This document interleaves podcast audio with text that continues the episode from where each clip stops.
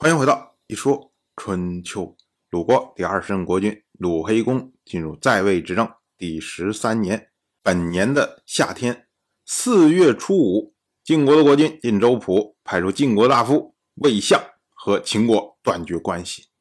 那么魏相呢，就哗啦哗啦哗啦说了一大堆，说我们为什么要和秦国断绝关系？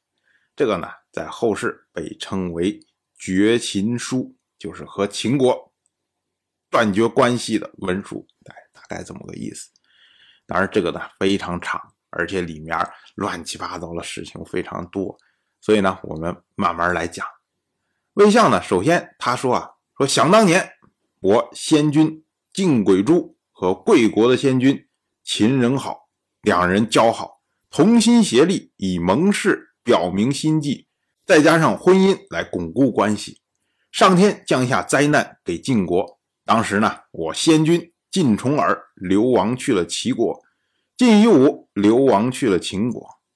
不幸的是啊，晋轨珠去世，那么秦人好能够不忘旧德，使我先君晋夷吾能够重回晋国执掌社稷。可惜的是啊，秦人好不能成就大功于晋国，结果秦晋在韩原发生了战斗。秦人好此后也后悔。所以呢，他又转而成就了我先君晋重耳，这些呢都是秦人好的功劳。那么我先君晋重耳身披甲胄，跋山涉水，历尽艰险，征服了东方的诸侯，让虞、夏、商、周他们的后裔都向秦国朝见，这也算是报答了旧恩的。魏相讲了这么一段实际上就是讲秦晋之间最好的一段时间。最初的时候是晋轨珠和秦人好两个人交好，然后晋轨珠将自己的女儿秦穆姬嫁给了秦人好。可是呢，随后晋轨珠一去世，晋国内乱，那么秦人好呢，先后拥立了晋夷吾、晋重耳，使得晋重耳有机会能够称霸诸侯。那么晋重耳之所以能够成为霸主，很大的功劳来自于秦人好。那么魏相也承认这一点，但是呢，魏相最后来了一句虚的，他说呢，晋重耳做了诸侯的霸主之后，就让中原的诸侯向秦国朝见，这种事情是显然不可能的事情。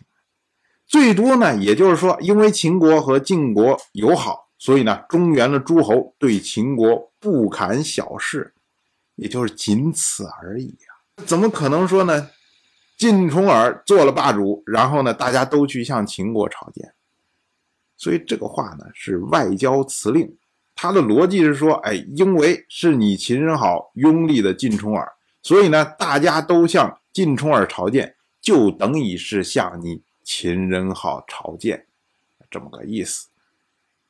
魏相他紧接着又说：“郑国侵犯贵国的边境，我先君晋重耳率领诸侯和秦国一起包围了郑国。秦国的大夫不征求我们的同意，就擅自和郑国盟誓，结果诸侯因此憎恨秦国，要和秦国拼命。那么我先君晋重耳感到恐惧，他努力。”安抚了诸侯，秦军才得以平平安安的撤退。这是我们对秦国的大功劳。我们要说啊，魏相前面说秦晋友好一段，虽然加了一点点料，但是呢，基本是符合史实的。可是这一段讲啊，就是完全外交辞令，完全是虚头巴脑。他讲的这个事情呢，其实就是秦晋联合讨伐郑国。当时呢，郑国是派出了郑国的大夫烛之武，跑去去劝服了秦人好，然后秦人好呢就单独撤军。那么这件事情上的确是秦人好做的不地道，可是呢，让魏相说的就有点太过了。魏相首先说呢，为什么两个国家会联合包围郑国？是因为郑国侵犯了秦国的边境。你试问，郑国怎么跨过晋国去侵犯秦国的边境？这不是瞎胡扯吗？当然了，魏相他有自己的逻辑，他的意思呢，就是说，哎，我前面已经说了，东方的诸侯都向你秦国朝见，可是呢，郑国不服啊，那就等于是侵犯了你秦国啊！哎，这全是硬凹的话。然后紧接着呢，魏相他又说，秦国的大夫没有征求。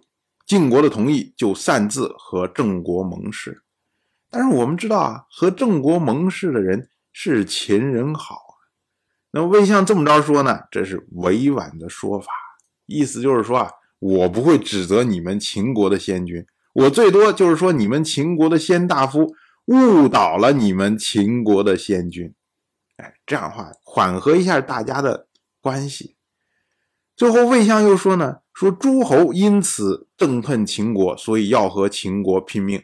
那么是晋国在中间阻拦，但实际上我们知道，要跟秦国拼命的人是晋国的先大夫胡延呢。可是魏相不能说是胡延，如果说是胡延的话啊，胡延说要去打，然后晋国内部又有人说不打，最后没有打，那晋国就没有功劳了。可是如果是其他参与的诸侯要打秦国，那晋国在中间拦着。哎就把晋国的功劳给衬托出来了，所以呢，这套话是完全的外交辞令，就是为了捧自己，说你看，你们虽然之前对我们有功劳，哎，我让诸侯去向秦国朝见，这个虽然已经报答了你们救恩，但是呢，我还有保护你们平安撤军的这样的大功劳，所以你看，我对你们秦国比较好，这么个意思。魏相接着又说。不幸的是，我晋国先君晋重耳去世。可是呢，秦人好不来吊念，轻视死去的晋重耳，欺凌继位的晋欢，突然之间就率军进犯我国的小弟，断绝和我国同盟友好国家的关系，讨伐我国的城堡，歼灭我国的废华，离散我国的兄弟。扰乱我们的同盟，颠覆我们的国家。可是我先君晋欢没有忘记贵国的功勋，只是因为担心国家的危亡，所以呢，才有秦晋之间的小之战。那么魏相这段呢，是解释小之战的起因。我们知道啊，小之战当时秦国并没有针对晋国。他是因为看到说郑国有破绽，所以呢千里出兵去攻打了郑国。可是呢到了地方发现郑国有所防范，所以呢秦国撤兵的时候顺手灭掉了华国。那结果呢晋国为了克制秦国，所以在中间做了突袭的行动，这个就是小之战。所以道理上来说啊。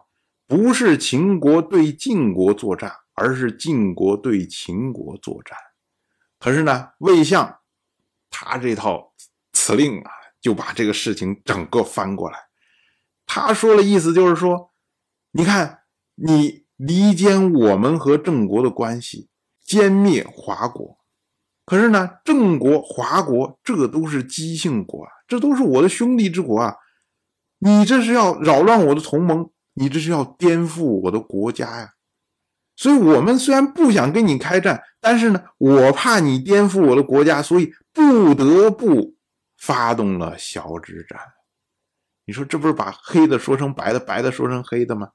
叫我魏相，他接着说啊，可是呢，我晋国先君晋欢仍然愿意和秦人好和解，但是呢，秦人好不听，又和楚国一起图谋我国。